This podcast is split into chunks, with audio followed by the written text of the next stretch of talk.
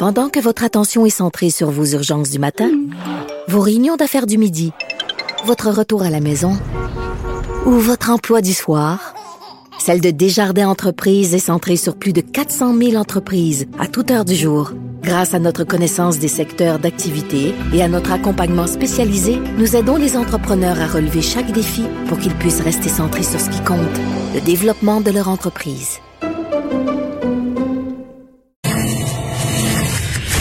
Risque d'être la plus grande bataille de notre vie. COVID-19. Et on remercie nos collègues de LCN TVA Nouvelles et on s'en va maintenant chercher des nouvelles avec Vincent Dessureau. Écoute, juste revenir quelques instants là. Que de témoignages euh, touchants, émouvants. Cette dame euh, donc euh, qui raconte la, la, la, mort de son papa. cette cet autre, ce monsieur qui dit ben je suis proche aidant mais je peux pas aller prendre soin de ma femme. Et pourtant en s'inscrivant à Je contribue, on lui propose d'aller aider dans d'autres endroits c'est quand même parfois des aberrations euh, bureaucratiques. Et, euh, ça nous rappelle que on regarde nous des courbes, des chiffres, puis mm. euh, chacun de ces chiffres-là, c'est un drame que vit une personne et une famille. Absolument. Écoute, parle-nous un petit peu de ce que euh, Justin Trudeau euh, euh, a déclaré aujourd'hui dans sa conférence de presse. On sait, bon, évidemment, il a, il a, il a parlé de sa maman, qui est Margaret, qui est, on le savait pas, elle habite ici à Montréal et il y a eu un incendie chez elle. Donc, elle s'est retrouvée à l'hôpital. Donc, on imagine qu'il nous a donné aussi des nouvelles de sa mère. Oui, il a commencé avec avec ça, c'est disant que sa mère lui a parlé au téléphone à Margaret Trudeau et elle se porte bien. Alors, on sait qu'hier, vers 23h25, euh, incendie euh, sur sa terrasse d'appartement. Alors, ça a mobilisé 70 pompiers. Question de circonscrire les flammes là, vraiment à l'appartement de Madame Trudeau. Elle a été transportée à l'hôpital. Euh, problème en raison d'un fait incommodé par la fumée. ça peut être assez grave dans certains cas, l'inhalation de fumée. Ben, dans son cas, c'était... de le mentionner, mais elle a 71 ans, donc c'est sûr que les personnes plus âgées, ben, ça peut avoir des conséquences plus graves. Et donc, mais son état est jugé quand même bon. C'est ce que Justin Trudeau a pu confirmer, alors que certaines familles ont été relocalisées euh, hier. Alors, il a commencé par ça. Pour le reste, quand même euh, certains éléments intéressants, parce que depuis quelques minutes euh, a lieu à Ottawa un point de presse mhm. des autorités donc fédérales où on va nous donner certaines informations importantes. deux choses principales, des de nouveaux modèles euh, on en a donné il y a quelques semaines des, modélisations de, du nombre de décès, du nombre de cas qui est prévu au Canada, des projections. Et euh, on, évidemment, ça évolue dans le temps, euh, entre autres à, l'aube du déconfinement dans certains dans certaines provinces. Alors, on va nous donner de nouvelles courbes, de nouvelles projections. C'est ce qu'on est en train de faire. Alors, on va suivre ça du coin de l'œil. Également, des détails quant aux lignes directrices du gouvernement fédéral aux provinces. Évidemment, ceux qui s'occupent du déconfinement comme tel, ce sont les provinces, mais le fédéral donnera des euh, des directives générales, entre autres sur mhm. le nombre de tests, par exemple. Alors certaines euh, lignes euh, du genre. D'ailleurs, commençons par écouter Justin Trudeau sur cette prudence que son gouvernement essaie, on dirait, d'amener beaucoup du côté des des provinces. Il l'a rappelé tantôt, on peut l'entendre. Dans bien des régions du pays, le virus a ralenti sa progression, mais on n'est pas sorti du bois. On fait face à l'une des crises de santé publique les plus graves de l'histoire de notre pays. Et si on lève les restrictions trop vite, on pourrait perdre tous les progrès qu'on a réalisés. Même si les tendances nous encouragent, on doit rester prudent.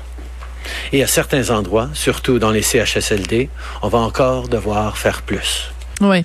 Alors, c'est sûr qu'il y a beaucoup de, de, de, gens qui écoutent ça et qui se disent, est-ce qu'il est en train de s'adresser au Québec?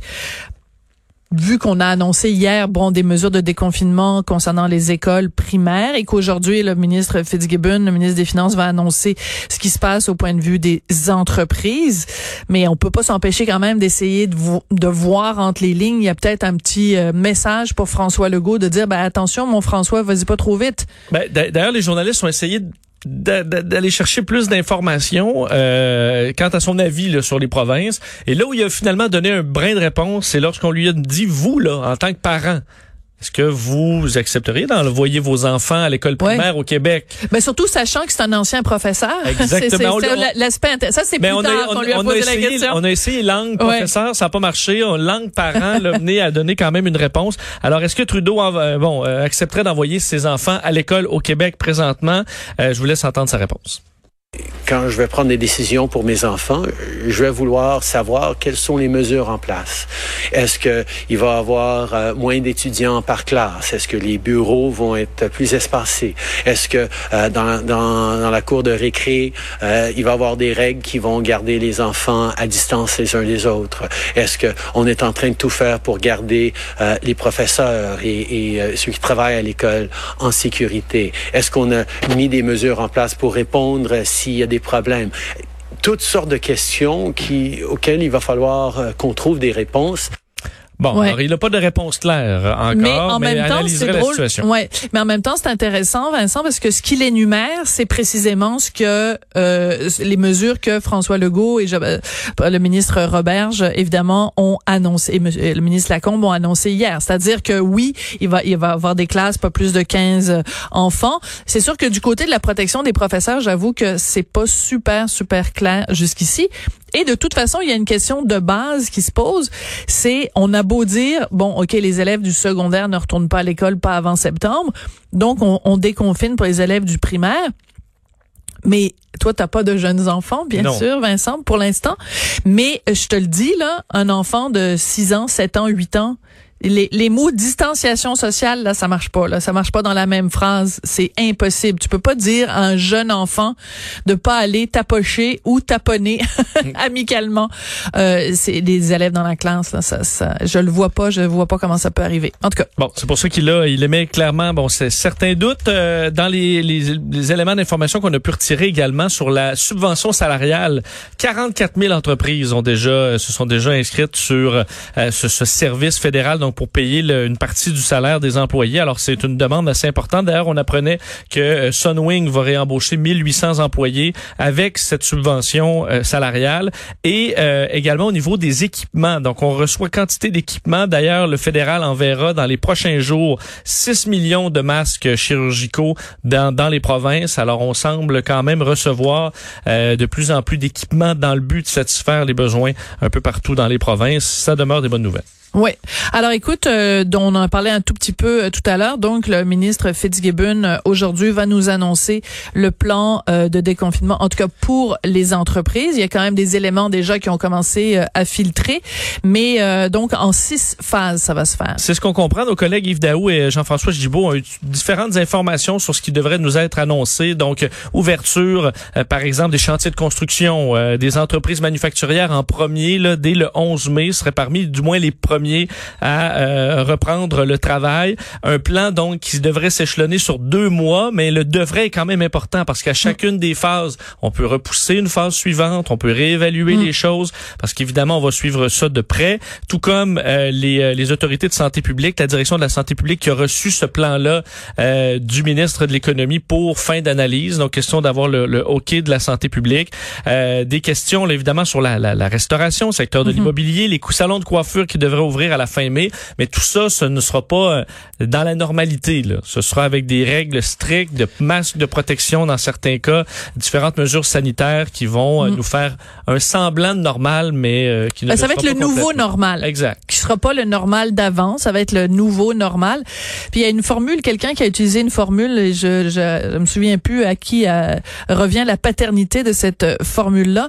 C'est quelqu'un qui disait, c'est pas de vivre sans la pandémie, c'est de vivre avec la pandémie Là, c'est pas, on pas, pas parce qu'on déconfine que tout d'un coup le virus est plus là. C'est juste d'apprendre à vivre avec. Effectivement, vivre avec cette menace-là, donc le faire de façon intelligente. On verra les ce point de presse à 13 heures qui sera très suivi évidemment. Oui. Euh, et écoute, on va en parler un petit peu plus tard parce que dans l'émission, je vais recevoir, euh, ben, en fait, tout de suite après la pause, Jean Bottary, que les auditeurs de Cube connaissent bien, euh, qui est blogueur, activiste, un ancien préposé aux bénéficiaires. Lui retourne sur le terrain demain et ça coïncide aussi avec l'arrivée des militaires en renfort. Et c'est bizarre, Vincent, parce que on en a tellement parlé de l'arrivée des militaires je pense que je, je, suis pas la seule là. On était beaucoup à penser que c'était déjà fait. Et c'est quand on apprend que c'est seulement demain, on se dit ben, ben tout ce temps-là, c'est long. Effectivement, certains trouvent ça un peu long, sachant que les militaires euh, doivent pouvoir réagir quand même assez rapidement. On sait qu'il y a déjà 130 militaires là, mhm. des gens qui étaient formés pour le, le, bon des capacités médicales qui étaient déjà déployés. Mais là, 400 militaires vont arriver mercredi. Ce sont les premiers là de ces 1000 qui ont été demandés par le Québec. Euh, un second déploiement est prévu euh, plus tard de 275 soldats. Et le reste, on ne sait pas.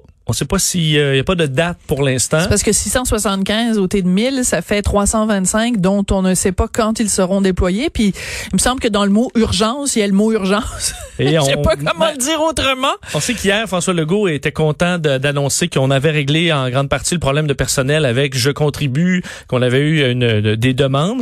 Mais je pense que reste que l'armée versus monsieur et madame tout le mm. monde sont quand même assez habitués de répondre aux ordres et tout ça. C'est quand même une, un groupe qui doit être assez efficace en CHSLD. Alors, on a hâte de les voir arriver. Pourquoi on se rend pas à 1000? Par contre, on n'a pas exactement de réponse. Merci beaucoup, Vincent. On va te retrouver à plusieurs moments, bien sûr, euh, euh, pendant la programmation spéciale de Cube Radio.